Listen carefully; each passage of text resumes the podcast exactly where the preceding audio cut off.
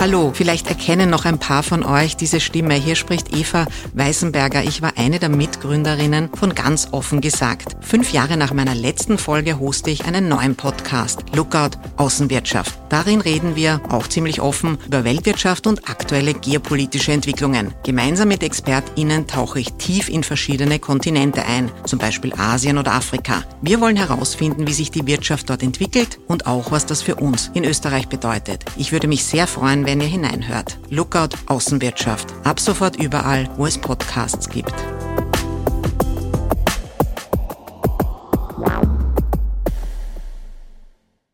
Aufmerksamkeit ist auch etwas, ein, ein Liebesersatz, also ein, ein, Sehnsuchtsersatz. Je mehr Aufmerksamkeit ich bekomme, desto eher beschäftigt man sich mit mir. Und wenn man sich mit mir beschäftigt, dann ist es gut, dann bin ich äh, zufrieden. Und in der Regel sind, du meinst im tiefen psychologischen Bereich da ein bisschen herumschwimmen, aber äh, unscharf, aber es ist vielleicht gestartet bei dem, mhm. dem Format, sind das oft Menschen, die in die Schauspielerei drängen oder in die Moderation drängen, sind, haben oft ein Defizit noch aus jener Zeit, dass sie zu wenig Beachtung gefunden haben von der Mama oder vom Papa und diese Anerkennung, nach dieser Anerkennung suchen, nach der Akzeptanz suchen, nach der Liebe suchen. Und das kann natürlich ein hervorragender Ersatz sein.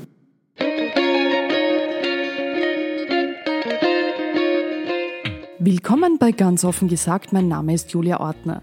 Ich habe heute Michael Kanitschnik zu Gast. Er ist Regisseur, Dramaturg, Moderatorencoach, zum Beispiel für ORF und ARD und hat schon viele Persönlichkeiten aus Wirtschaft, Politik oder Sport für ihre Auftritte in der Öffentlichkeit trainiert. Wir wollen heute über die Faszination des Bildschirms sprechen und was das Fernsehen mit dem Menschen macht. Und bevor es losgeht, noch eine entgeltliche Durchsage im Auftrag von Mazda Österreich. 1969, das war ein Jahr, in dem sich ja viel in der Welt verändert hat. Neil Armstrong betrat zum Beispiel als erster Mensch den Mond, in Woodstock feierten die Hippies ihr Bild einer anderen Gesellschaft und in Österreich verkaufte Mazda als erste japanische Automarke im Land seine ersten Fahrzeuge. 1969 ist also jedenfalls auch ein historisches Datum am heimischen Automobilmarkt. 2019 feiert Mazda sein 50 Jahre Jubiläum mit dieser Bilanz – 1969 hat man in Österreich 181 Autos verkauft, im Rekordjahr 1992 28.000. Insgesamt waren es seit 1969 680.000 Stück, immerhin 250.000 davon fahren heute noch. 1986 brachte man dann die ersten Autos mit serienmäßigen Katalysator in Österreich in den Verkauf und im heurigen Jubiläumsjahr wird der erste Serienmotor mit Benzin-Selbstzündung erhältlich sein. Mehr Infos zur neuen Modellgeneration rund um den Mazda 3 in den Show Notes. Lieber Michael, schön, dass du heute zu Gast bist. Ja, hallo Julia. Äh, als erstes kommt in unserem Podcast ja immer die Transparenzpassage, woher wir den jeweiligen Gast kennen, warum wir etwa per Du sind. In unserem Fall ist es so, also wir sind per Du, wir kennen uns äh, seit meiner Zeit im ORF in der ZIP 2.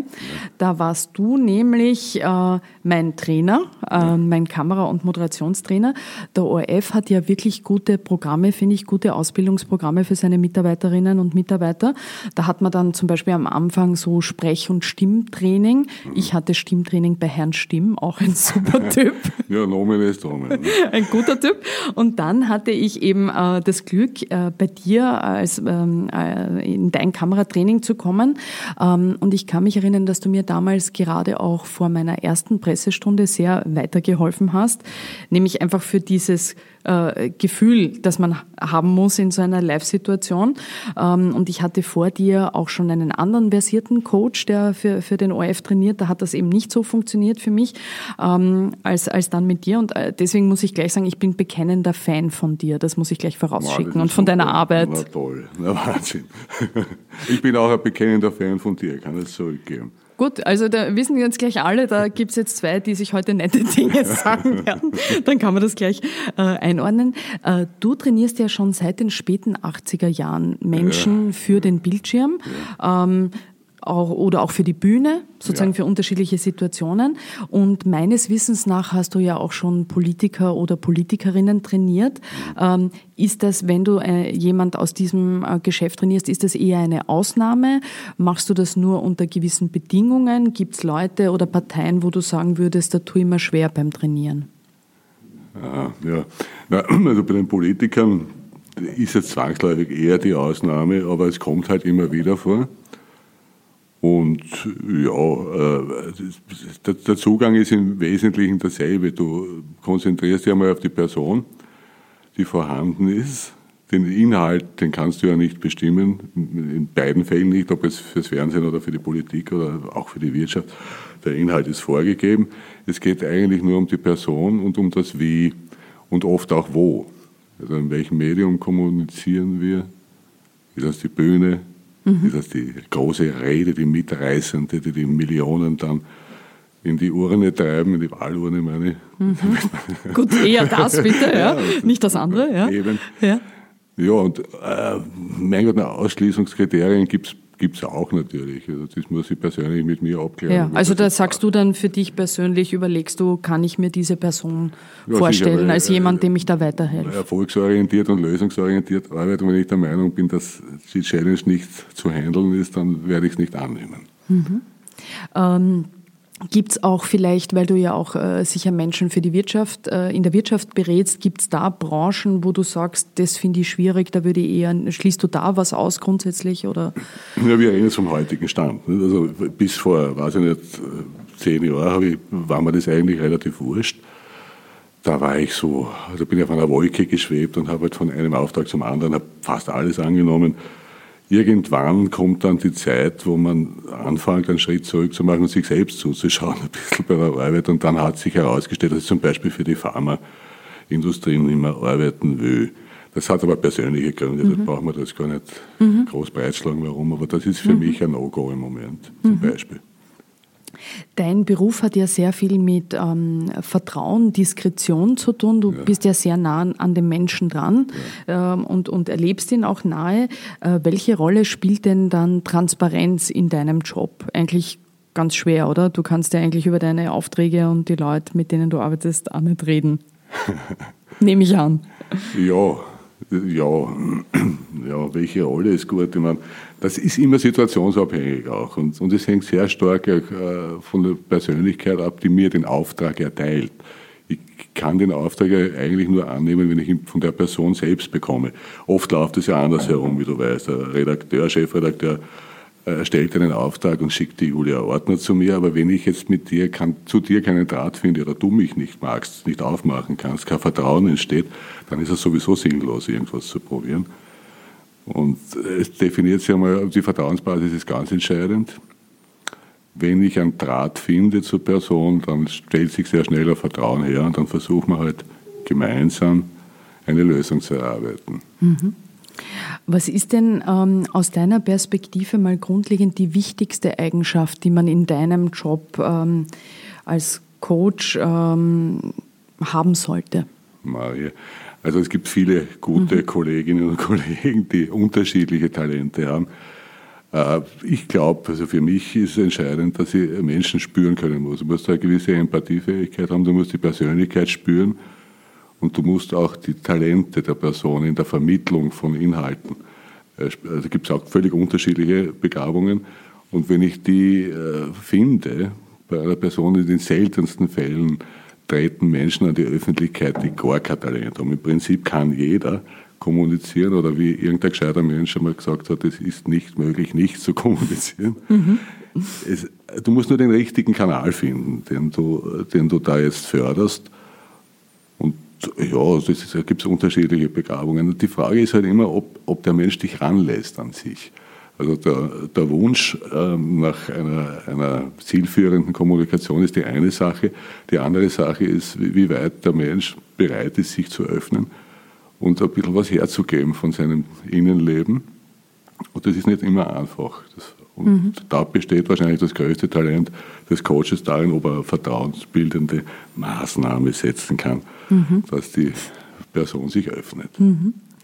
Ja, ich finde, du sprichst das eher an. Ich finde ja, dass ein guter äh, Coach ähm, ja auch neben einer hohen Analysefähigkeit einen gewissen Hang und ein gewisses Talent ähm, eine psychotherapeutische Seite braucht. Äh, und ich glaube, es gibt ja auch ziemlich viele Leute, in, in diesen Bereichen, wo du arbeitest, also sagen wir jetzt im Öffentlichkeitsgeschäft im weitesten Sinne, die ja nie offiziell in eine Therapie gehen würden oder äh, einfach, wenn das so heißt, ja, die aber, wenn sie, weil sie da irgendwie Hemmungen haben bei diesem Thema, aber wenn sie dann jetzt äh, zu jemandem kommen, zu einem Coach kommen, richtig froh sind, dass sie vielleicht mit dem, was sie da bearbeiten, was Kommunikation betrifft, auch andere Dinge mitbearbeiten können. Also irgendwie, äh, glaube ich, bist du auf eine Art vielleicht auch für manche ein bisschen ein Therapeut Therapeut. Das wäre meine These. Wie siehst du das? Ah, ja, das ist teilweise zutreffend. Es gibt auch Kollegen, muss ich dazu sagen, die ausgebildete Psychotherapeuten Die ja tatsächlich sind, die Kombination wirklich, haben. Ne? Ja. Äh, es, es, gibt, äh, und das ist komplett unterschiedlich. Also es gibt vor allem in der Wirtschaft und in der Politik gibt es sehr äh, Charaktere, die sehr abgehärtet sind, also die da knallhart sind und ihre Sensibilität jetzt nicht so weit geht, dass sie sich da jetzt groß öffnen und es ein therapeutisches Gespräch wird. Kommt aber immer wieder vor, vor allem im Medienbereich oder mit Künstlern oder auch Sportler, die sich da öffnen und da entdeckst du dann, okay, dass du jetzt eine ganz andere Verantwortung auch hast.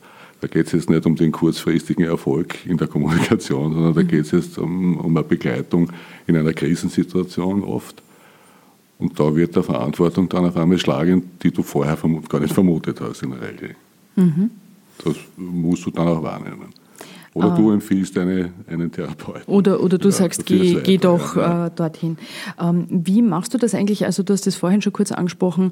Ähm, jemand tritt in Kontakt, möchte, dass du dir also quasi entweder selber bitte, äh, Herr Kanitschnik, trainieren Sie mich, oder es wird dir jemand geschickt vom Unternehmen, ja. wie es im ORF ist. Wie, wie stellst du dich denn am Anfang auf so einen Menschen ein, der da zu dir kommt, den du nicht kennst? Ähm, und wie holst du den dann an dem Punkt ab, wo er ist? Wie machst du das? Ja, das ist, das ist das Erstgespräch, wo der Auftrag für mich persönlich definiert wird. Also nicht der von der Chefredaktion oder von irgendeiner Agentur kommende Auftrag, sondern die Person selbst muss mir den Auftrag geben und das wird ein recht intensives Gespräch, das früher oder später zu einem Punkt führt, wo ich sage, das ist ein Auftrag, den ich annehmen kann, mit dem kann ich was anfangen. Das stimmen wir dann ab, ob wir uns da treffen können. Es ist ja völlig illusorisch, Menschen äh, äh, zu bearbeiten, die gar nicht mitmachen wollen dabei. Das gibt es zwar auch, es gibt auch Leute, die sich bearbeiten lassen, in aller Ruhe die Zeit vergehen lassen. Und, und sie denken, irgendwann ist vorbei. Ne? Irgendwann ist vorbei, kalter Händedruck, das war's dann. Aber das ist ja nicht wirklich befriedigend, für beide Seiten nicht. Und das, ist, das Erstgespräch ist da der entscheidende Punkt um dazu einen Auftrag zu kommen, mit dem ich was anfangen kann und die Person was anfangen kann. Mhm. Ähm, wenn man mit äh, jemandem trainiert und wenn das funktioniert, dann nimmt man ja auch einige Erkenntnisse mit, jetzt nicht nur für die direkte Arbeit, die man dann umsetzen kann, äh, sondern auch ähm, quasi für den Alltag manchmal. Also Dinge, die man nicht vergisst.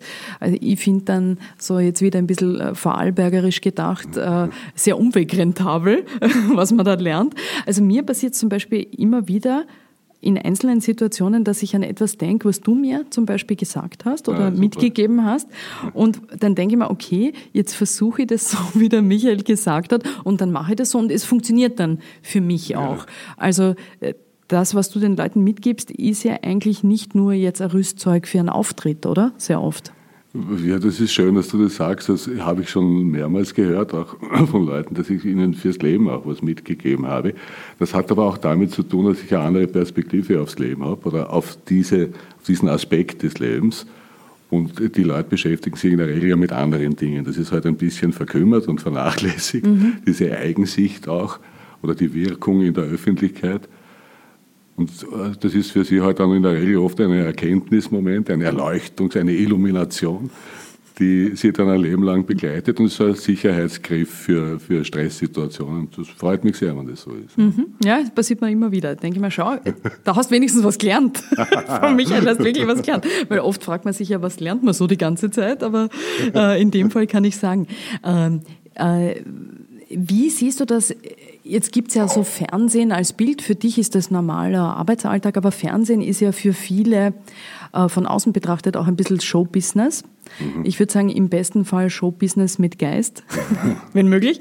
Äh, und es gibt ja gewisse Regeln, nach denen dieses Geschäft natürlich funktioniert. Mhm. Ähm, und ich kann mich jetzt eben zum Beispiel da erinnern, zu Beginn meiner Zeit ähm, beim ORF hast du mir dieses Grundprinzip auch nochmal erklärt, das ich irgendwie wusste, aber du hast das sehr klar gesagt. Du hast gesagt, gehe davon aus, dass es maximal um die sieben Prozent um Inhalt geht ja. von dem, was du da machst. Ja? Im Idealfall. Im Idealfall, wenn du Glück hast, nicht? weil es geht um Präsenz, Aussehen, Mimik, Gestik vor allem für die Zuseher. Ja. Und äh, das, also du hast dann eben gesagt, wichtig ist, dass die Zuseher ähm, äh, etwas, was sie, was sie sozusagen in jemanden sehen wollen, nicht unbedingt, was er ist. Ja? ja. Und, und ich habe das damals im ersten Moment schon ziemlich deprimierend gefunden, so quasi tolle Inhalte, ne, ist das, äh, als du das gesagt hast, ähm, dass die Inhalte nicht so viel zählen, aber auch interessant. Und die Frage ist dann, wie bringst du äh, die Menschen, die du trainierst, dazu, dass sie das richtige Maß finden zwischen dem Showbusiness und dem Inhalt, wenn es so schwer ist, Inhalt zu vermitteln? Ist, die, die, Frage ist insofern mhm. gut, weil das beschreibt eigentlich schon alles und es ist auch gar nicht so einfach zu beantworten, aber ich kehre wieder zurück auf die, auf die Persönlichkeit, die wir da haben die, die Kommunikationswelt, was ist das für ein Lerntyp, was ist das für ein Kommunikationstyp, das ist eher eine introvertierte Person, dann sollte sie eher nicht zum Fernsehen gehen, vielleicht schreiben. oder, oder ist es ein extrovertierter Mensch, der sehr gut ist in, in, in Erzählen, das wäre schon einmal von Vorteil. Und dann muss man die Trägerrakete für den Inhalt sozusagen äh, entwickeln. Also das ist immer ein, Mix aus, aus Stimme und, und, und Körpersprache und zeitlichen Bögen, Wahrnehmungsbögen. Das Fernsehen ist ein Berieselungsmedium. Kaum jemand, deshalb habe ich vom Idealfall gesprochen, mhm. schaut sich gezielt mehr eine Fernsehsendung an. Da gibt es schon noch, ja, vor allem unter den älteren Herrschaften, die pünktlich um 19.30 Uhr einschalten, um sich die ZIP, die Seite im Bild anzuschauen und die hochkonzentriert diesen Ablauf verfolgen. Das wäre der Idealzustand mhm. für jemanden, mhm. der eine Nachricht vermitteln will. Und die machen das auch sehr professionell, obwohl die Zeitspannen immer kürzer werden und immer mehr Meldungen in der kurzen Zeit untergebracht werden. Es wird da immer schwieriger für den Zuschauer, sich dort zu orientieren und sich das zu merken. Und erfolgreich kommuniziert im Fernsehen gilt das, was der Zuschauer eine halbe Stunde später noch erzählen kann. Versuch das einmal, du wirst draufkommen, die Leute vergessen Viel ist es nicht. Wieder. Oh Gott, das ist eine, ja. Thema Kultur, was einmal gesehen hat, ist, ist weg. Kein Mensch weiß mehr, was das war innerhalb kürzester Zeit. Also gelungene Kommunikation wäre, wenn sich der Zuschauer daran erinnert, wenn was hängen bleibt. Und noch perfekter wäre es, wenn etwas aufgelöst wird, was da so im, im limbischen System herumgeistert und im Arbeitsspeicher nicht ganz erklärt und verarbeitet, aber alle reden darüber, was ist das jetzt eigentlich? Und du schaffst es, das in 20 Sekunden so zu erklären, dass ihm eine Birne aufgeht im Kopf. Ja, das ist es, das habe ich das endlich verstanden. Dann entsteht auch eine persönliche Bindung zu dem, der ihm das aufgeklärt oder erklärt hat, was ihn schon so am Rande ein bisschen beschäftigt hat. Und das Tolle ist, wenn du einen Inhalt so vermittelt hast, dass der das verstanden hat, dann kann er das nicht für sich behalten. Weil dieser Mehrwert, ich habe was verstanden, nur dann was wert ist, wenn er es weitererzählt. Und so verbreitest du diese Botschaft dann mhm. in der Welt. Mhm. Erst Mama hast gehört, was die Ordner da, gesagt haben. Wieder ein Blödsinn geredet. Ja. Hat so deppert geschaut dabei. Ja, nicht so finster schauen, das hört man ja auch oft. Aber das hast du jetzt nicht so oft gesagt. Aber man soll nicht finster schauen im Fernsehen, habe ich gelernt. Das finden die Leute nicht so ansprechend, viele.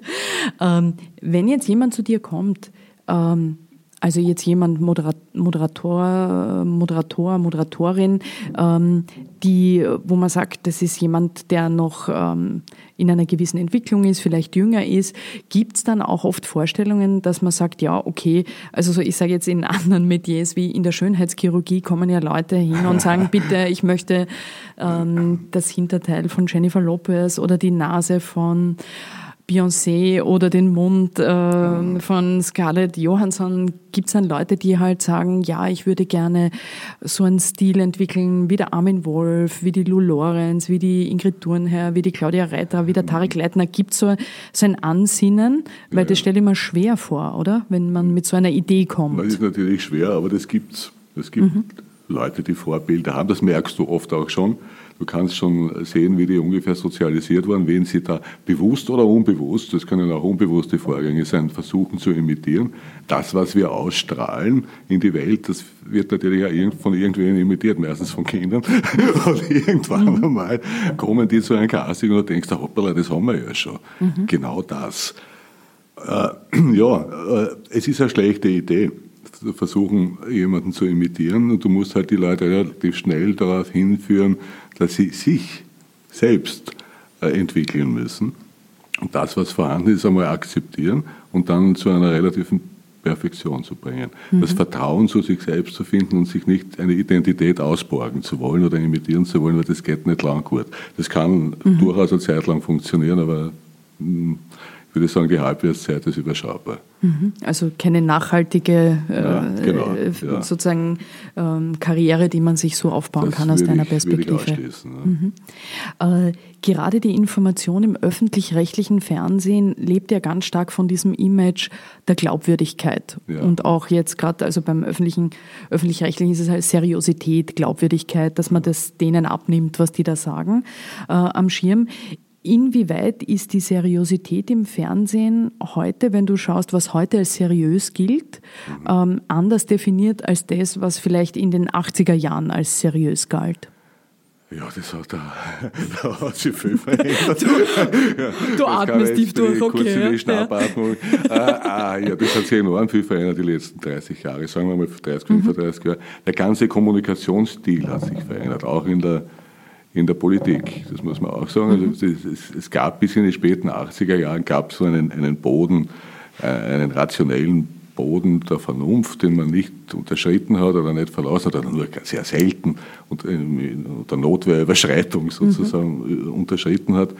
Das war noch getragen von der Kriegsgeneration, von den Leuten, die noch den Krieg erlebt haben, die die, die Gräben zugeschüttet haben und versucht haben, eine wissenschaftsbasierte äh, seriöse Kommunikation getragen von Wertschätzung und Respekt auf der rein inhaltlichen Ebene argumentativ abzuführen. Das war beim ORF bis in die Mitte, Ende der 80er Jahre selbstverständlich so. Da hat der, äh, der Gerd Bacher notfalls mit der Waffe in der Hand dafür gesorgt, dass es gab immer wieder ein paar Ausreißer, ja, weil Menschen machen einfach Fehler. Und das hat sich, dieser Stil hat sich verändert, auch durch Druck von außen das heißt, in Amerika hat der Clinton angefangen, mit, hat sich der radikale Konstruktivismus durchgesetzt mit einem Mix aus Hollywood-Dramaturgie, eine Zuspitzung der Emotionalisierung der Dinge, weg von der inhaltlichen Ebene, weil die immer komplexer waren, ist es schwerer vermittelbar in kurzen Sprechblasen, ist es immer emotionaler geworden. Bei uns der Berlusconi in Europa und dann die alpine Variante, der Jörg Haider. Der Jörg Haider hat dann auch gleich angefangen, den ORF öffentlich anzubrunzen und hat sich dann darüber beschwert, dass er streng riecht. Ne?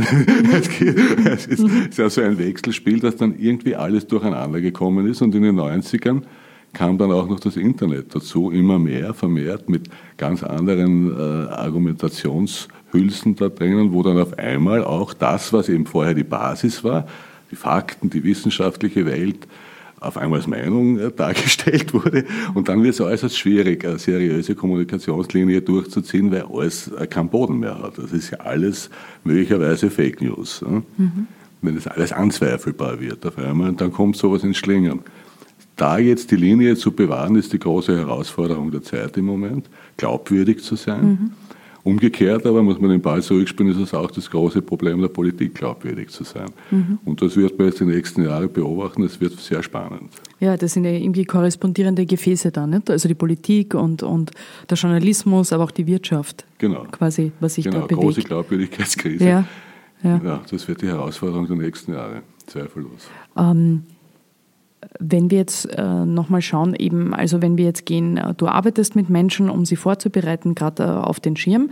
Was bringt denn ein Mensch im Idealfall mit, um jetzt wirklich als Moderator oder Moderatorin ähm, eine gute Bild Schirmpersönlichkeit auch entwickeln zu können, weil das ist ja ein Entwicklungsprozess. Man kommt ja nicht her und ist mhm. gleich fertig und klar ja. Äh, sozusagen in seinem Stil, sondern das ist ja ein Prozess. Aber was wäre so aus deiner Erfahrung das, was man mitbringen sollte? Ja, also ganz, wenn man es ganz kurz und oberflächlich sagt, sind wir gut aussehen, schöne Stimme und hochintelligent. Ja. Gut, ist aber auch nicht zu 100 Prozent ein Muss, ne? Man kann ja auch. Nein, aber das wäre es alles. Wäre es mal das Beste, ja. Wenn man das aus dem 3D-Drucker rausdrücken kann, dann wäre das sozusagen mal die Idealvariante mit kulturellen Unterschieden. Und das, da wird es dann schon spannend. Also wenn du, Österreich ist ein relativ kleines Land, hat aber trotzdem verschiedene äh, sprachliche Färbungen, verschiedene lokale Identitäten.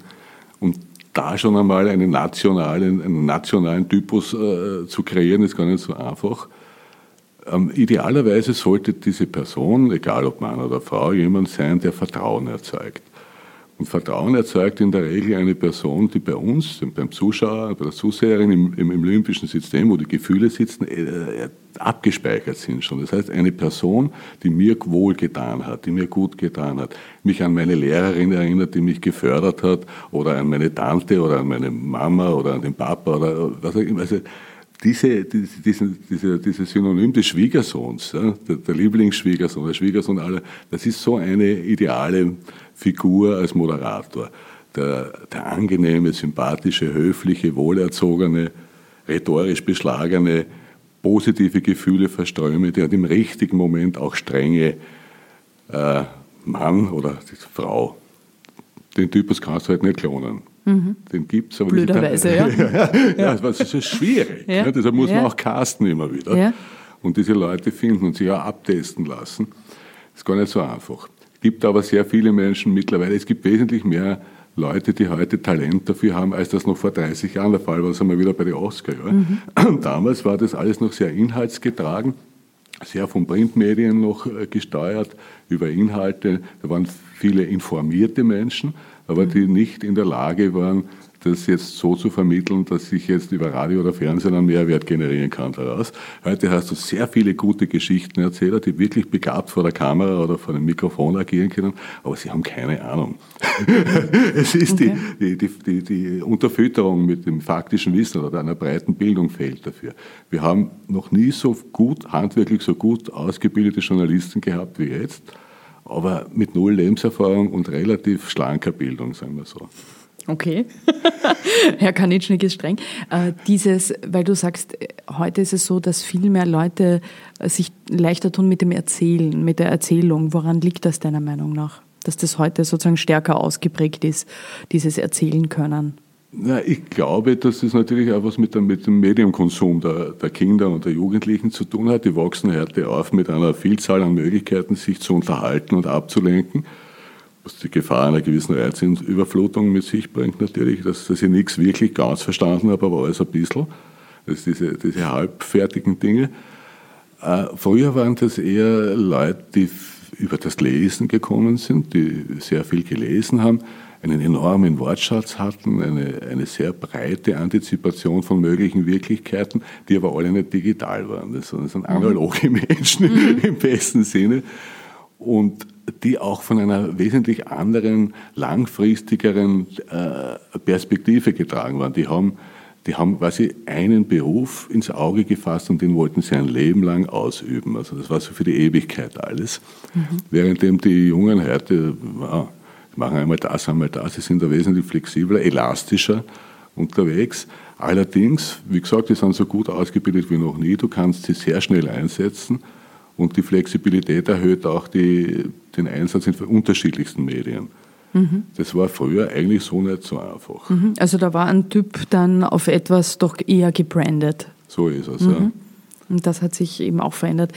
Jetzt ist etwas, was, womit du dich ja sozusagen dann jedes Mal, wenn du äh, jeden Tag deine Arbeit beschäftigst, ist ja etwas, das für viele Menschen einen ganz großen Reiz hat, die Macht des Bildes. Ja. Ähm, gerade in der Fernsehwelt natürlich. Und jetzt gibt es ja auch, wie ich finde, ein gewisses, natürlich das Vorurteil, dass man sagt, natürlich die Leute am Schirm, die sind alle eitel, die brauchen das fürs Ego, äh, damit sie das Gesicht im Bild haben. Das sagen sehr oft Leute, die mit Fernsehen oder der Fernsehwelt relativ wenig zu tun haben. Ähm, und ich finde ja, eine gewisse Eitelkeit gehört ja auch zum Geschäft, also jetzt nicht nur als Fernsehmoderator, sondern ja. überhaupt zum äh, Mediengeschäft, weil wenn man nicht irgendwie gerne wo was herzeigen würde, würde man wahrscheinlich einen anderen Beruf ergreifen. Ähm, es ist wahrscheinlich schon so, glaube ich, dass Bildschirmauftritte äh, Kompensation sein können für irgendwelche Dinge, mit denen man ringt oder ähm, irgendwelche Komplexe, die man vielleicht mit sich mitträgt, dass man das auf die Art auflöst. Ähm, aber im Prinzip ist es eben nicht nur banal, sondern dieses angesehen werden, wenn ich am Schirm bin, das ist doch auch ein sehr existenzielles Bedürfnis des Menschen dass er angeschaut wird von jemand. Ja. Ähm, wie erklärst du und beobachtest du dieses äh, Grundbedürfnis nach diesem angesehen werden? Ach, die Sehnsucht nach Aufmerksamkeit ist vermutlich in der Kindheit gelegt irgendwo. Äh, Aufmerksamkeit ist auch etwas, ein, Liebesersatz, also ein, ein, Sehnsuchtsersatz. Je mehr Aufmerksamkeit ich bekomme, desto eher beschäftigt man sich mit mir. Und wenn man sich mit mir beschäftigt, dann ist es gut, dann bin ich äh, zufrieden. Und in der Regel sind, du meinst im tiefen psychologischen Bereich da ein bisschen herumschwimmen, aber äh, unscharf, aber es ist vielleicht gestartet bei dem, mhm. Format, sind das oft Menschen, die in die Schauspielerei drängen oder in die Moderation drängen, sind, haben oft ein Defizit noch aus jener Zeit, dass sie zu wenig Beachtung gefunden haben von der Mama oder vom Papa und diese Anerkennung, nach dieser Anerkennung suchen, nach der Akzeptanz suchen, nach der Liebe suchen. Und das kann natürlich ein hervorragender Ersatz sein. Noch mehr das Theater eigentlich, weil der Applaus dann mhm, weil du hast das unmittelbar erlebbar ne? ist. Ja. ja. das ist ja, ja. beim im Fernsehstudio, ja. wie du weißt, nicht. Du hast so einen unglaublichen Stress, aber nachher aber überhaupt kein, kein Mensch, keine Reaktion, außer du hast einen Fehler gemacht. Das sagst ja, du dann, ja, dann schon. Ja. Stimmt. Ja. Da ist das vielleicht nicht, aber wenn du dann spätestens am Cover vom TV Media bist, dann ist das wieder, wieder erledigt und dann siehst du, ja, ich bin, ich habe es geschafft, ich habe Aufmerksamkeit, ich errege Aufmerksamkeit kann natürlich jetzt in der neurotischen Übersteuerung auch zu ganz schrägen Situationen führen. Da muss man dann halt auch rechtzeitig eingreifen. Mhm. Äh, dieses und der Rahmen des sozusagen des Bildschirms, äh, der, äh, der dann diese, diese Wirklichkeit sozusagen umfasst, ähm, dieser Rahmen, ähm, was macht der eigentlich mit den Leuten? Also wenn, wenn man lange Zeit etwas moderiert, das Gesicht eines Formates ist, immer diese Präsenz hat, was verändert das auch? Es wird unterschiedlich, ist natürlich unterschiedlich, je nachdem, was ich für Persönlichkeit bin, aber ja. es macht doch grundsätzlich was auch mit den Menschen. Ja, es macht was mit den Menschen und das ist nicht immer lustig. Da ist nicht jeder geeignet dafür. Es gibt Leute, die das jahrzehntelang gemacht haben und ganz locker weggesteckt haben, wie es vorbei war und dann halt fischen gegangen sind oder irgendwas. Und es gibt Menschen, die furchtbar leiden, wenn du sie absiehst vom Bildschirm, weil das ein Teil ihrer, ihrer Koppelung ist, ihrer Existenz. Und äh, da sollte man schon im Vorfeld spüren, ob, ob die Person äh, gefestigt genug ist, um, um diesen Zustand auch auszuhalten, weil es macht was mit dir. Die Prominenz macht was mit dir, du kannst ja nicht mehr unerkannt, heute ist es nicht mehr ganz so schlimm, ja, durch die diversere Medienlandschaft, aber in den 80er und 90er Jahren war ein, ein ORF-Star, der hat nicht ungestört einkaufen gehen können, weil mhm. jeder erkannt weil jeder hat. Und das, das macht natürlich was. Das ist so ein richtiges Star-Problem dann. Mhm ja, ähm, heute ist es nicht mehr ganz so schlimm, denke ich. Äh, und der eine oder andere hält sich schon für einen Star, obwohl ihn eh noch kein Mensch kennt.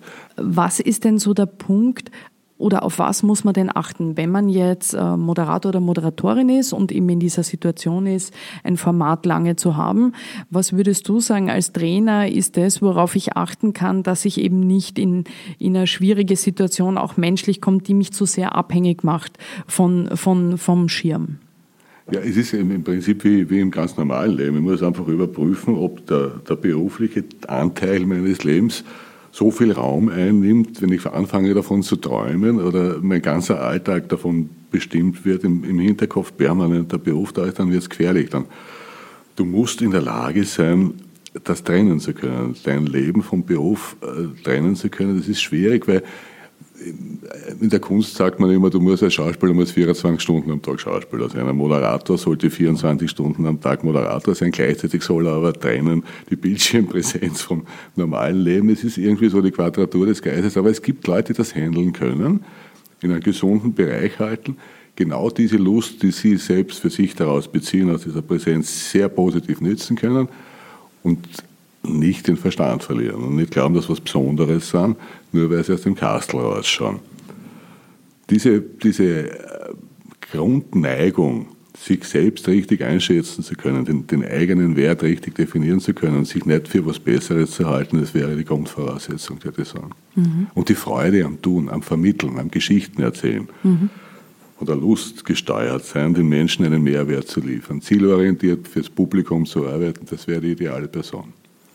Und, äh, und wenn jetzt jemand, du sagst das ja ganz gern, weiß ich, wenn jetzt jemand einen Clasher hat, äh, wie weit ist das, äh, ist so ein Clasher durchaus hilfreich bei diesem Job.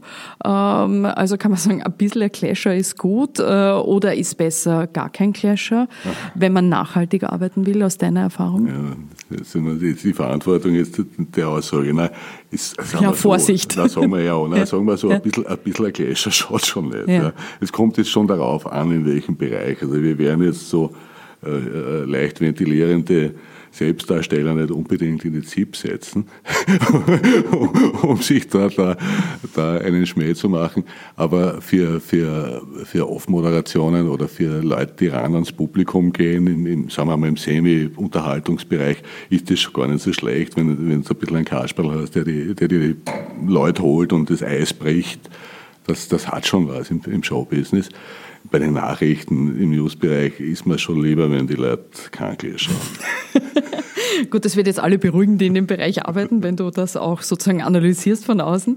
Äh, du hast es vorhin schon erwähnt, wer Moderator oder Moderatorin will, muss sich in der Regel, also jetzt nicht in jedem Fall, aber doch sehr oft Castings unterziehen. Das ist so ein bisschen das, wo man durch muss, ja. äh, um zu zeigen, äh, ob man geeignet wäre.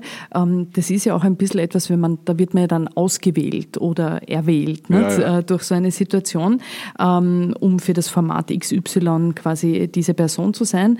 Was bedeutet das den Leuten, wenn sie ein Casting gewinnen?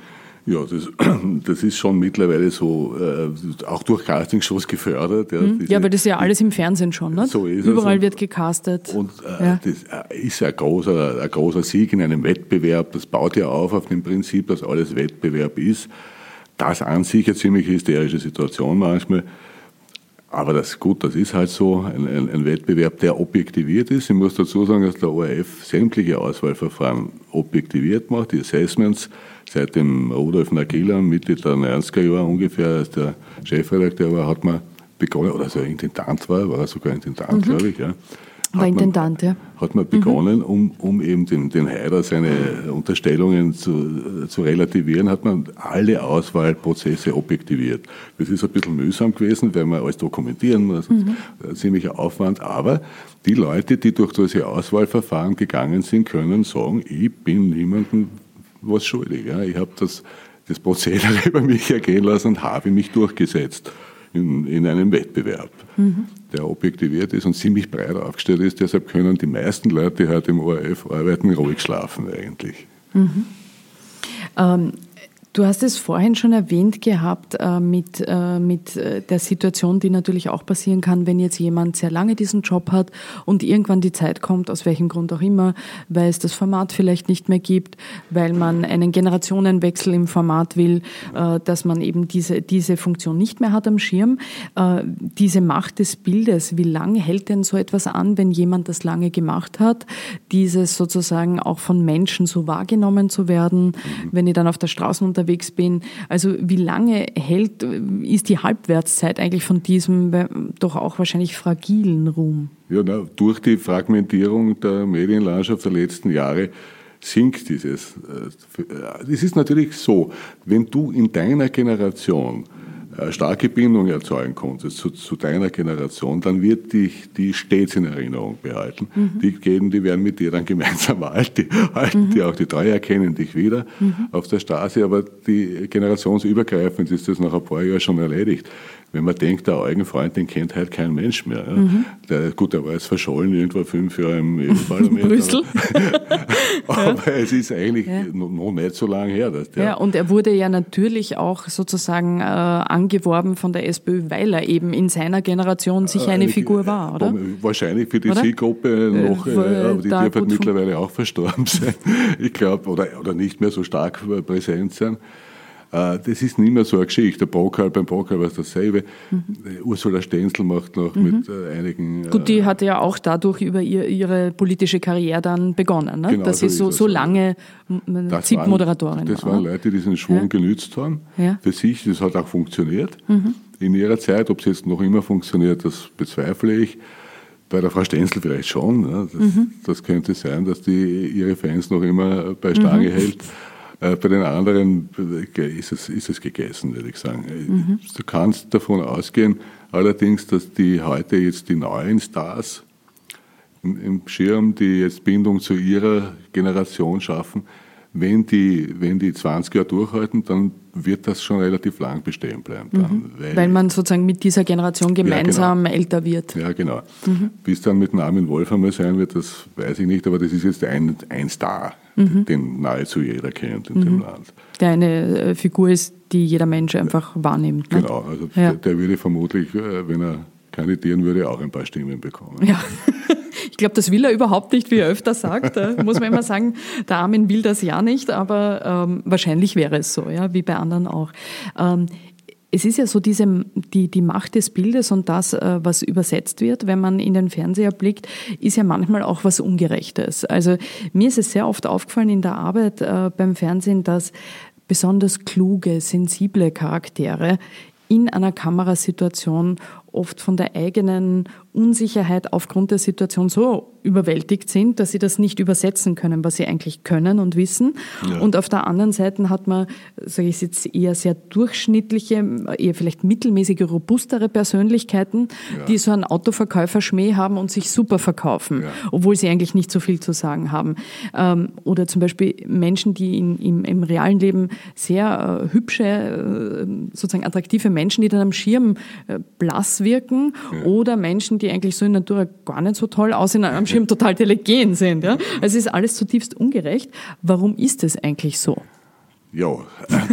Große Frage, aber. Also, nein, es sind eigentlich zwei Dinge. Das eine ist, ist die Magie der Kamera. Die Kamera berechnet äh, die, die Konstruktion, den Nachbau der Realität, also das, was sie abbildet, völlig anders als das menschliche Auge. Deshalb kann es vorkommen, dass die Symmetrie eines Gesichtes, das uns vom natürlichen Auge als unglaublich fesch empfinden, in der Kamera völlig, völlig anders daherkommt, völlig anders zusammengestoppelt wird und gar nicht so sauberhaft ist dann. Umgekehrt eher unscheinbare Menschen vor der Kamera auf einmal unglaubliche Ausstrahlung entwickeln. Und das ist eben genau das Wunder, das wir bei Castings oft erleben. Und dann suchen wir uns die Leute, die diesen Strahle Effekt haben und kommen dann in der Regel darauf, dass da halt auch was drinnen ist, was von innen nach außen strahlt. Eine, eine unglaubliche Liebe, eine unglaubliche Empathie, eine unglaubliche Begeisterung oder Leidenschaft für etwas. Und das überträgt die Kamera. Das ist dann wieder eine ausgleichende Gerechtigkeit, dass die graue Maus im normalen Leben das so toll ist. Ne? eine tolle, tolle Geschichte hat. Das andere ist jetzt mit dem, mit dem sensiblen, mhm. äh, Hochbegabten, der dann in, das Sich hat eher tut, was, ja? das hat gar nicht so viel was mit dem Fernsehen an sich zu tun, sondern mehr mit den Formaten. Mhm. Formate, die mit kurzen zeitlichen Bögen sind, wo irgendein Folgen, das haben wir gesagt, der Sprechblasenjournalismus, mhm. wo die, die Redezeit des Kandidaten kürzer ist als die Werbepause. Mhm. Das gefällt ihm derzeit gar nicht. Ne? Ja, ja. Das ist halt nicht jedermanns Sache. Dass kann man, nicht jeder so gut. Ne? Dass man innerhalb von 20 Sekunden sein, sein Leben auf den Punkt bringen kann. Äh, früher so gab es, wir sich noch erinnern können, den Club 2, mhm. da gab es Formate, wo du vertiefen konntest, wo du, wo du die, die, die Sachen sacken konntest, tiefer gehen konntest, inhaltlich. Äh, das war dann das Format jener hochgebildeten oder intellektuellen akademischen Personen, die heute jetzt in dem kurzatmigen äh, Format wirklich untergehen. Und das ist ein bisschen schade. Mhm. Da müsste man denen mit gedrehten Beiträgen helfen und dort die Spitze halt abholen dann. Mhm dass man da auch eben, dass solche Menschen auch irgendwie ja. ihre Wirkung zeigen damit können. Damit man ihnen ne? gerecht wird. Damit ja. man den, ja, weil ich finde, so, es ist oft wirklich schade. Ne? gerecht ne? wird, das ist ja schade. Ja, ne? ja. Weil es gibt natürlich dann eben, du hast einen Experten wie den Peter Filzmeier, der das natürlich super übersetzen kann, weil der Peter ja auch dieses, Gut, aber der, der, der Peter ist ein Phänomen. Ne? Der ist ein Kiemenatmer, ne? der holt ja nicht Luft, der atmet durch die Ohren oder so. Also das ist ein totales Phänomen, aber das ist ja wirklich ein, eine große Ausnahme eigentlich bei Menschen, äh, so wie er einer ist, die so viel sozusagen Expertise Expertise haben, das dann so übersetzen zu können in so knapper Zeit, ist ja ein unglaubliches Phänomen. Aber deswegen funktioniert er, glaube ich, eher als Experte auch so, so wahnsinnig gut, was ich weiß, bei den Zusehern und Zuseherinnen. Nicht? Weil er kann das irgendwie, auch wenn er sehr schnell spricht, kann er es trotzdem übersetzen, er? Hat, er hat nicht Luft. Ja. er packt in 20 Sekunden 17 Sätze rein, ja. ungefähr, gefüllte. Ja. Und, und hat aber, weil er, weil er extrem bildhaft ist in seiner Sprache und metaphernreich, holt er die Leute auch äh, gesammelt ab. Er fasst gut zusammen. Er ist witzig, er hat einen hohen mhm. Unterhaltungswert, das darf man beim Medium Fernsehen nicht mhm. unterschätzen. Der ist nicht nur informativ, sondern auch unterhaltsam ein Wuchtelschieber, das aber staubtrocken gleichzeitig. Mhm. Also eine, eine köstliche Fernsehfigur und der, den würde ich sehr vermissen beispielsweise. Äh, hast du, hast du eine Erklärung, also was ich dennoch bei aller Wertschätzung von Peter nicht ganz verstehe, also ich verstehe es schon, aber ich... Ähm will es vielleicht nicht verstehen. Äh, wenn wir jetzt zum Beispiel eine Situation haben, irgendetwas eben so wie jetzt diese EU-Konfrontationen ja, als Format ja. und danach in der ZIP 2 die Analyse von Peter Filzmeier, ja. dann wissen wir ja, dass danach sehr oft in, oder fast in der Regel noch mehr Menschen bei der Analyse von Peter einschalten, als bei diesem Format, wo das gesagt wurde. Warum ist das so? Ja gut, aber das, Können die Leute sich nicht selber ein Urteil das bilden? Das kenne ich schon aus den 60er und 70er Jahren das in der Schule. Das war immer so. dass manche halt ja. nur mehr den Klappentext des Buches lesen, okay. damit sie dann sagen, ich habe das Buch gelesen. Äh, man kann, er, er, nimmt ihnen die Arbeit ab, sich die Sache anschauen zu müssen, mhm. sondern du siehst halt dann quasi die Kritik oder die Rezension und kannst dir dann ungefähr vorstellen, was da abgelaufen ist. Und das reicht halt manchen auch. Und gleichzeitig der Show-Effekt Filzmeier, äh, analysiert die armen Teufel, die sich da gequält haben, in einer Präzision mit einem chirurgischen Seziermesser und dem, den damit versehenen Metaphern, die auch den Unterhaltungswert machen. Ich glaube, die Leute generieren eben genau diesen Mehrwert, mit dem sie die Sache dann im Gespräch unter Kollegen oder in der Familie dann abhandeln können. Das ist äh, so ein Koordinatensystem, wie ich das einschätzen soll, was da jetzt abgelaufen ist. Ich muss mir selber nicht den Kopf zerbrechen, sondern ich, mhm. ich lasse mir erklären, wer da der Bessere war oder wer glaubwürdig war und wer nicht. Mhm. Ja, ich finde es immer so wahnsinnig, ich denke mal, es ist so bequem, nicht? aber ja, gut, ich sehe es ja, jetzt der natürlich. Mensch ist an sich ja, ey, bequem, aber in dem ja. Fall sehe ich es natürlich auch ein bisschen, denke ich mal, möchte man sich nicht selber überlegen, aber das ist natürlich jetzt meine eigene Sicht. Mhm. Ähm, oder? Also ich denke mir immer, das kann ich doch so, also ich meine, kann mir selber nein, überlegen, wie ich es finde, oder? Ich glaube schon, dass ja? Sie in der Lage sind, sich selber eine ja. Meinung zu bilden. Äh, sie, Sie, kriegen halt nur die, die Überschrift dafür, ja. also die passende Formulierung, wie man das dann flapsig. Und wie man es vielleicht, wie du sagst, auch weitererzählen kann um ne? im Gespräch. Um also mir hat es nicht gefallen. Das ist ja, jetzt nicht, nicht wirklich die, Ist nicht wirklich die, die tolle Analyse, Breite. die man dann teilen kann. Okay, also der Peter auch hier als äh, Überschriftentitler sozusagen genau. äh, in seiner Rolle. Äh, der ORF hat ja in Österreich im Vergleich noch immer eine starke, sehr starke Marktposition, wenn wir jetzt vergleichen mit anderen öffentlich-rechtlichen Sendern in Europa. Ähm, auch natürlich dem langen Monopol, muss man sagen, gedankt oder geschuldet. Aber im Prinzip gibt es da noch eine starke Position.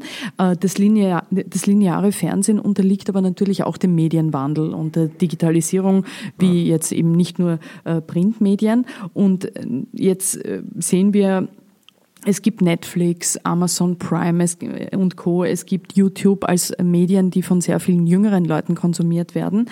Ähm, wie, wie weit siehst du die sozusagen die, die Macht des klassischen Fernsehens und die Macht des Bildes in klassischen linearen Formaten? Ist die, wie nachhaltig ist die noch, wenn wir jetzt sehen, dass es eben Netflix und Co. gibt aus deiner Sicht? Das ist also äh, gute Frage. Ja. Da sind wir, jetzt fällt mir immer der Kreiskehr der gesagt hat, Prognosen sind schwierig, vor allem wenn sie die, die Zukunft, Zukunft, betreffen. betreffen ja. ist, ja. Also ich, bei Netflix bin ich mal, äh, äh, Netflix auf Russisch hat Netflix. Ah, auch sehr schön. einmal erklärt. Ja. Okay. Ich, da bin ich mir nicht sicher, diese, diese ganzen Plattformen äh, mit, mit Zentralbank Geld, mit Gratisgeld finanzierten, die hochdefizitär sind und irgendwann in der Zukunft dann einen Gewinn abwerfen sollen, die, ich weiß es nicht. Aber sehr viele Menschen schauen es. Ja, ne? das stimmt schon. Also sehr richtig. viele Menschen aber, aber schauen heute wir, eher Netflix als linear. Sehr viele ne? Menschen sind in die Videothek gegangen und, und, und, mhm. und haben sich ein Video ausgeborgt. Und die Videothek hat sich auch nicht wirklich durchgesetzt, die gibt es heute nicht mehr. Das ist halt heute Netflix oder was auch immer. Das ist, im Moment ist es ein Ergänzungsmedium das irgendwann einen Gewinn abwerfen wird müssen, damit es weitergeben wird. Und das, ich weiß es nicht. Es kann schon sein, dass das sich durchsetzt irgendwann einmal. Der Vorteil von den linearen Medien besteht darin, wenn man ihnen ein digitales Beiwagen liefert, wie die DVD beispielsweise, das ein bisschen ausbaut, dass die Leute sich selber den Zeitpunkt aussuchen können, wann sie sich was anschauen, dann werden die so schnell nicht verschwinden, wenn sie glaubwürdig bleiben. Das ist der entscheidende Punkt. In Ungarn können wir jetzt beobachten, dass durch durch die Maßnahmen der Regierung der öffentlich-rechtliche bei einem Marktanteil von 3%, glaube ich, ist und nicht einmal die Orban-Wähler sich das Gesulze anschauen wollen dort. Es ist eine Frage der Glaubwürdigkeit und eine Überlegung, wie diese Plattform der Zukunft überhaupt ausschauen könnte. Ob man nicht, wir kooperieren ja jetzt auch, also wir mhm. produzieren mit, mit Netflix eine, eine Freud-Serie, mhm. paradoxerweise. Die große Prag, Serie, ja, genau. ja, Okay. Ja. Ähm, vielleicht ist auch das äh, die Zukunft, dass sich das verschränkt. Und dass lineares Fernsehen mehr kooperiert mit Partnerschaften sucht mit diesen Plattformen. Paket eingebettet ja. wird das Ganze. Das kann man jetzt schwer voraussagen, weil eigentlich wird man das jetzt schon seit 15 Jahren immer vorausgesagt, dass das alles untergeht und es ist aber immer noch nicht. Ja, also untergehen, glaube ich, ist, würde ich jetzt ja eh überhaupt nicht so sagen oder behaupten. Ähm, ich glaube auch nicht, dass die gesamte Printlandschaft untergeht, wo es ja auch Leute gibt, die das behaupten. Es wird halt gewisse Dinge nicht mehr geben und andere ja. neu. Aber ich denke doch, also in meinem Umfeld, ich weiß nicht, wie es jetzt bei dir ist, aber in meinem Umfeld ist so, dass eigentlich sehr, sehr viele Leute kaum noch linear schauen. Ja. Also sie suchen ausgesucht, ne? die schauen sich dann halt eben ja, ja, gewisse ausgesuchte im ORF-Formate an, also gerade die ZIPs natürlich zum Teil oder Diskussionssendungen im Zentrum oder so, aber sonst schauen die sehr, sehr viele, die ich kenne und jetzt nicht nur die viel Jüngeren, sondern eben auch Leute, die durchaus ein Stück älter sind, schauen eigentlich hauptsächlich ihre Serien, ihre Dokus, auf, auf den Plattformen an. Insofern das, hat sich da schon das, was verändert. Das stimmt oder? sicher, ja. ja. Äh, du hast es aber vor allem im fiktionalen Bereich. Äh, was die Nachrichten betrifft oder Informationssendungen. Ja, dieser Informationsbereich ist da, natürlich. Da verschieben ja. sich vielleicht die Zeiten. Da kommt es jetzt vor, dass dann verspätete Klicks aus, aus dem Facebook oder aus dem Social Media Bereich kommen, dass um 22.30 Uhr die 17 Uhr dann noch mhm. angeklickt wird. Aber es sammelt sich zusammen und in Summe äh, wachsen. Also haben wir mehr Zuschauer. Wir haben auch immer mehr Leute. Ja. Mhm. Die 80er Jahre haben wir 7,5 Millionen, jetzt sind wir 8,5 Millionen. Mhm. Die Marktanteile sinken zwar prozentuell, aber die Menschen in, in wirklichen Zahlen sind mehr Leute. Mhm. Und äh, ich glaube, dass es ein Miteinander geben wird, wenn man es klug macht.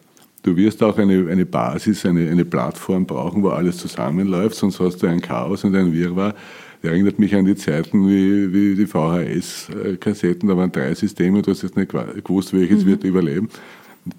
Hat ein Ballerwatsch daheim, das habe ich teilweise in irgendeinem Schrankkammer noch immer den Ballerwatsch dieser Zeit. Von früher, ja, okay, aufgehoben. Und ähm, ja. da wird man abwarten müssen, wie sich das die nächsten fünf, sechs Jahre ordnet, was sich da durchsetzt, was bleibt, was geht. Oft sind ja in so disruptiven Entwicklungen, wo, wo, starke Innovationen passieren, die Disruptoren die ersten, die disrupted werden wieder. Also die nur so eine Zwischenstufe sind. Möglicherweise haben wir in drei Jahren ganz ein anderes Phänomen aufbauend auf diesen Phänomenen. Schwer zu sagen. Mhm.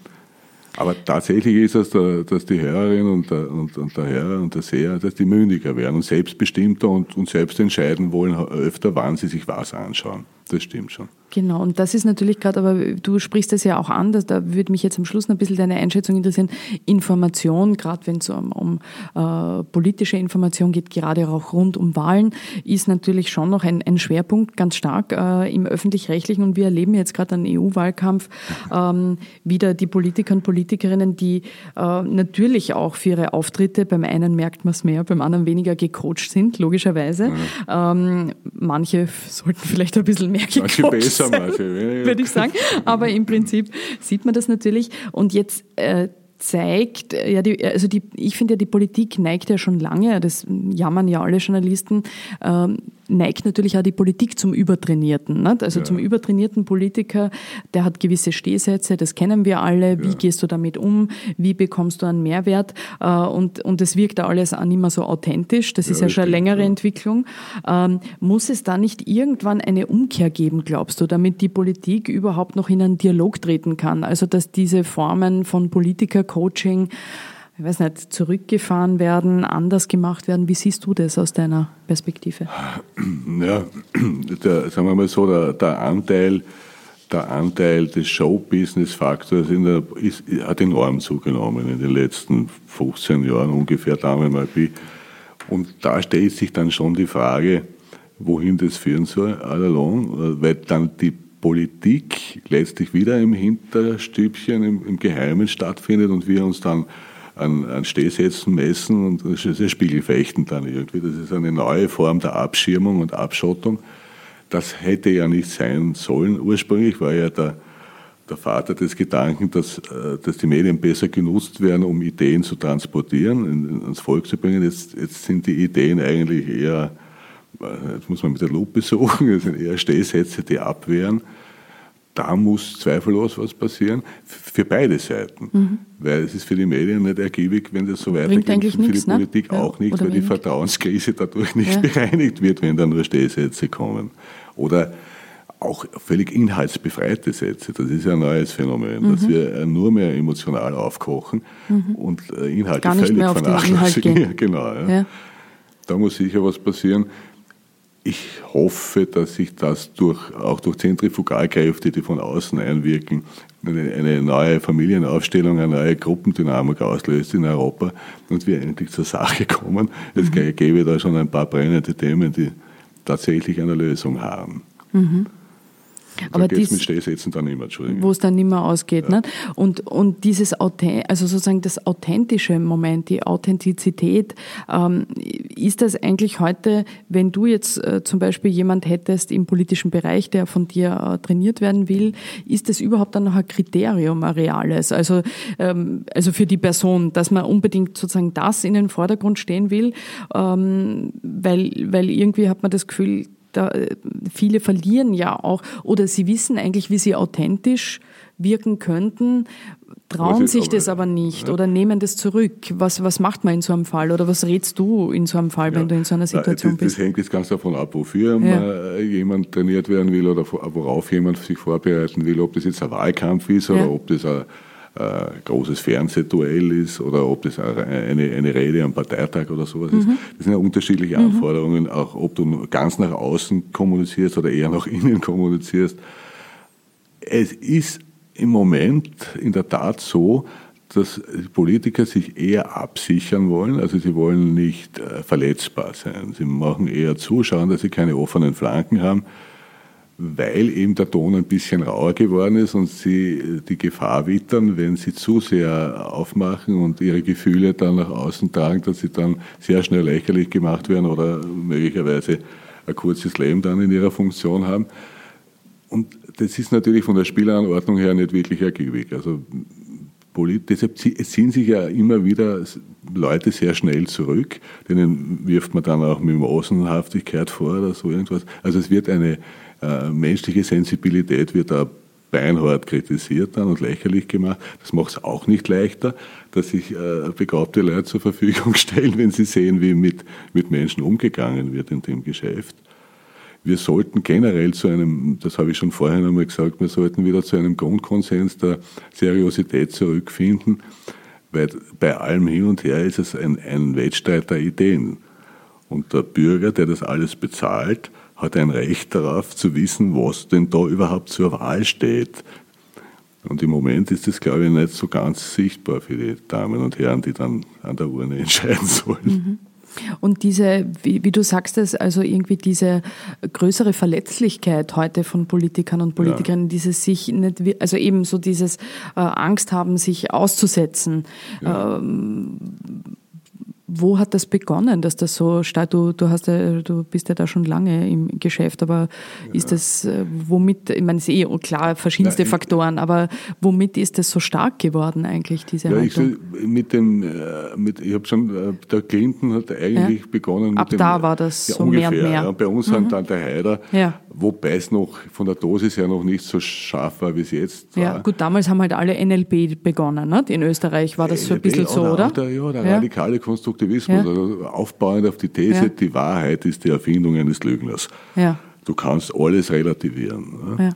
Und damit beginnt, das ist die, die Büchse der Pandora. Wenn ich äh, wissenschaftliche Fakten zur Meinung erkläre, wenn ich sage, der Klimawandel ist eine Meinung, Na gut, dann ist, ist vielen Argumenten der Boden unter den Füßen weggezogen. Dann ist es schwer mit inhaltlichen Argumenten dagegen aufzutreten. Da muss ich zurückschlagen und den als unseriös bezeichnen. Dann sind wir in einer emotionalen Diskussion, die mit Fakten nichts mehr zu tun hat, weil wir uns gar nicht mehr darauf einigen können, was überhaupt die Fakten sind. Dann wird es schwierig. Und wir sollten uns wieder auf einen Boden zurückbegeben, wo wir irgendwas außer Streit stellen. Wenigstens, dass wir auf, auf, Grund, auf dieser Grundlage dann wieder versuchen, alternative Lösungsmodelle zu diskutieren. Was ist denn jetzt deine Meinung dazu? Was ist deine Meinung dazu? Dann hätten wir wieder den Wettstreit der Ideen. Aber um das geht es im Moment gar nicht. Mhm. Ja, und das ist eben, und dann hätte man wahrscheinlich wieder auch bei allen Problemen, die es immer gibt mit Gesprächskultur, hätte man wahrscheinlich wieder andere Gesprächskultur. So ist. Äh, wo auch Politiker und Journalisten sozusagen wieder anders reden könnten im, im besseren können, Fall. Wir hätten ne? vielleicht einen wertschätzenderen Umgang mhm. miteinander. Das ist auch etwas, das ich, ich habe jetzt gehört, ich war ja die letzten 16 Monate, war ich acht Monate im Ausland. Also ich habe nicht so ganz mitgekriegt, aber wie ich zurückgekommen bin, habe ich gehört, das Tolle an der neuen Regierung ist, dass sie nicht streiten. Mhm, genau, das wird ja. von vielen offensichtlich als Wählern und Wählerinnen als sehr positiv empfunden. Ja? Genau, ja. zumindest sagt man das den ja, also zumindest und Wählern, ob, ja. ob, das wirklich so Gut, ist. Ja. Aber die übernehmen das, was man ihnen sagt, wahrscheinlich und sagen, ja, sie streiten halt nicht. Ja, äh, das ist jetzt das Kriterium des politischen Diskurses, dass man mehr streiten miteinander. Okay. Aber heißt das jetzt, dass wir alle einer Meinung sind? Oder heißt das, dass wir die Gesprächskultur verändert haben, dass wir Neu ein neues Stück aufführen? Ein neues Stück, das wir mit einer neuen Inszenierung, einem neuen Bühnenbild und neue geordnete Freundlichkeit und sich halt stellvertretend an anderen Haut dafür, weil man sich ja selbst nicht, nicht mehr streitend gegenüberstehen kann. Ja, also eh, da sind wir uns, glaube ich, eh total einig. Es äh, wäre gut, wenn man sowas wie eine wertschätzende Kommunikation irgendwie wieder besser hinkriegen würde. Ich fand auf jeden Fall, dass unser Gespräch ein schön wertschätzendes war. Das war Na. ja eh. Na, hast du es jetzt als total destruktiv, ist schon aus. als total destruktiv empfunden, hoffentlich nicht. Ähm, und ähm, es hat mich sehr gefreut und ich nehme heute wieder einiges mit von dem Gespräch. Danke, Michael, dass du da warst. Ich danke dir, es war sehr nett, mit dir zu plaudern. Und das war's wieder von ganz offen gesagt. Schön, dass ihr zugehört habt. Ich freue mich natürlich über Anregungen, Kritik und Nona über 5 Sterne auf iTunes, wenn es euch gefallen hat. Heute möchte ich euch noch auf ein sehr interessantes Projekt im EU-Wahlkampf hinweisen. Das kleine Einmaleins, das ist ein Online-Wahlguide, der jungen Menschen in Deutschland und Österreich die wesentlichen Themen der EU-Wahl näher bringen will. Von 50 jungen Studierenden erstellt. Findet man unter www.daskleine-1.eu. Bis zum nächsten Mal bei Ganz offen gesagt. Missing Link